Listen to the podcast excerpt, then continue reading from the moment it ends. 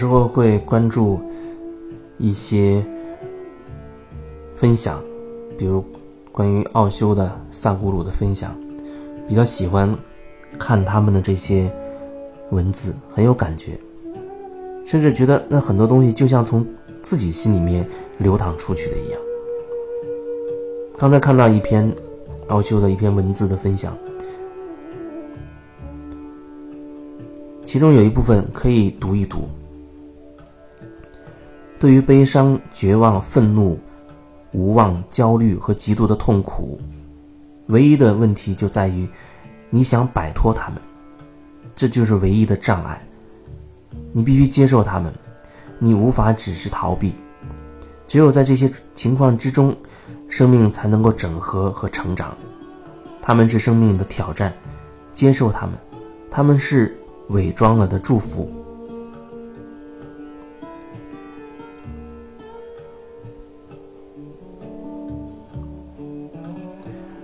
很多朋友都是带着问题来跟我聊，或者是个案带着问题。人如果不遇到问题的话，所有的事情都一帆风顺的话，那真的是很难。而那样的生命状态，好像就会变得很，怎么说呢？很无聊。这就好像有一些看起来他的家境、他的出生等等都非常好的人，看起来对于很多人来讲就是一帆风顺了，顺风顺水，含着金钥匙出生。可是你会发现。有时候他们真的会没事找事，要找一些很极端的事情去做。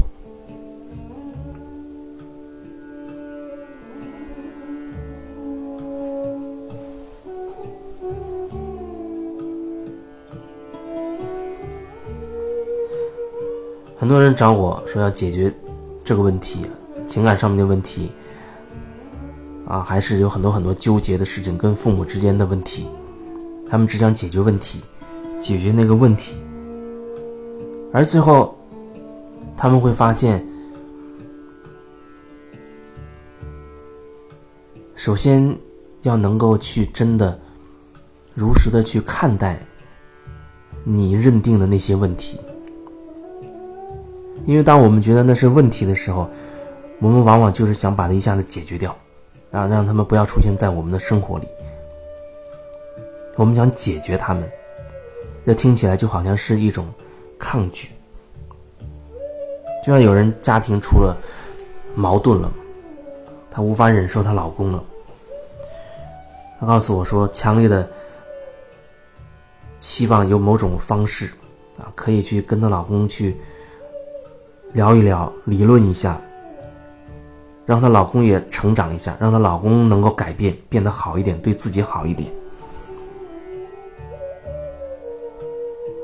可是，每个人都只能决定他自己，你没有办法去替你老公做任何决定。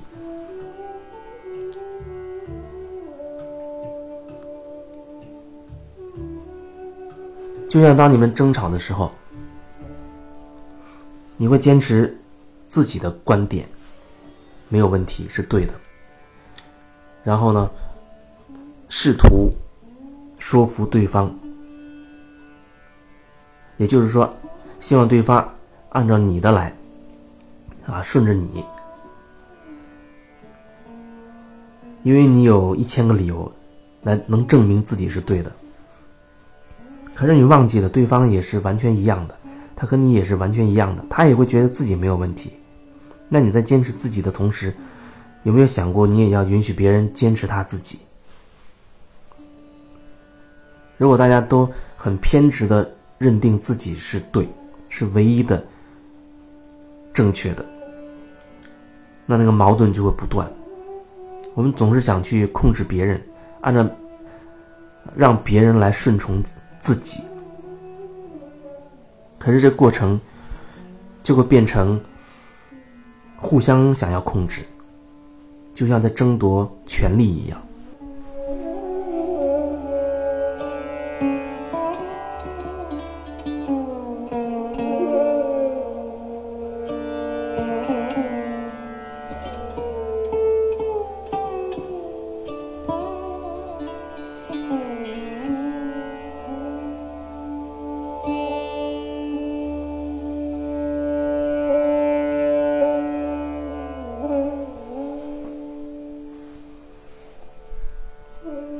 我们是没有办法替别人做任何决定的。所以做个案的时候，你带着这样的问题或者那样的问题跑过来，说要解决这个问题，而最后你会发现，其实我只是协助你。不断的处在一个当下的状态，然后一点一点的引导着你，能够真的看清楚你所谓的这个问题，看清楚那个场景，看清楚那件事情，带着一种不批判的状态，先看清楚那个事情，而不是先入为主的，你已经认为你爸爸有问题了。然后呢，再回到那个有问题争吵的那个场景当中去指责他。很多时候可能真的会这样，因为当时你会对他带有一种情绪，所以这可能还会涉及到怎么样把自己对对方的那个情绪宣泄出去。宣泄了这部分情绪，可能你才能够比较稳定的。不带着那些批判，先只是看清楚这件事情的过程。你看清楚这个过程之后，你可能真的会发现，哦，你原来第一次从这个视角，从这个角度看清楚这件整个事情的这个全貌，你所了解的那一部分。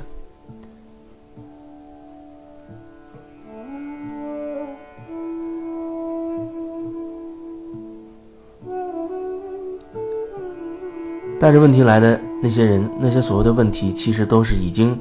存在了的、已经发生了的那些事情。对于已经发生了的事情，你没有办法再去改变它了，因为事情已经是那个事情了。所以，所谓的成长，所有的问题解决了，不是问题就没有了，那个事情就不存在了，而是那个事情还是那个事情。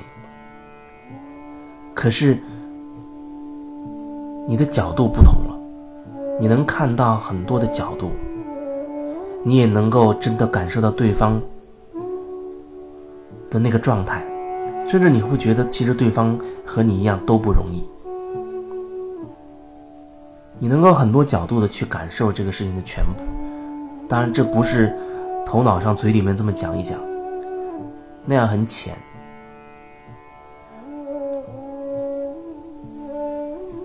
有时候我们内在可能缺乏一种力量的时候，往往会用一些理论、用一些道理来说服自己。比如对方是长辈啊，你会用道理上说服自己，不要顶撞长辈，长辈也不容易，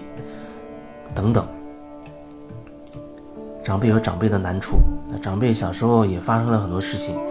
所以他会用这样的方式对待我，等等的。可是那真的还不够。你对他有情绪，那就是有情绪。我们要看清楚事实，看清楚自己真实的状态，然后我们才可以有所选择，而不是拿一个标准答案去套，去套你自己曾经发生过的事情。每个人的状况都不一样，每个人的状况都不同，你不能拿一个标准的答案去判定所有的事情、所有的情形。所以你要看你自己。那个时候，你对那个长辈就是恨了，那就是恨了。你要先承认他，不带批判。没人说你不可以去恨别人。如果说你先入为主的认为，都是一家人，我怎么可以去恨自己的亲人呢？当你有这样先入为主的想法的时候，那你就真的。首先就会被自己的这样一个意识覆盖住，你没有办法可以真的去面对自己了，面对自己真实的状态了。我记得以前也遇到过这样的情形，但觉得都是一家人，都是长辈，从小把我带大不容易，我怎么可以去恨他呢？我不允许自己去恨他，然后实际上他当时讲的就是我不恨他。然后经过了一段时间的这样的引导，他不断的去看清楚那个事情，最后终于承认是，当时真的是恨他，真的是恨他，有很多话，在那个事情发生的那个时候都没有讲出来，当时的那个情绪也没有发泄出来，因为当时只是觉得。我怎么可以对一个长辈这样呢？那是一种不被允许，所以他很自然的就认为自己在那个过程当中没有问题，我应该这样做。当你觉得一件事情是应该的时候，往往恐恐怕就会有问题了。没有什么事情一定是这样，一定那样，没有什么事情是必须应该怎么怎么样。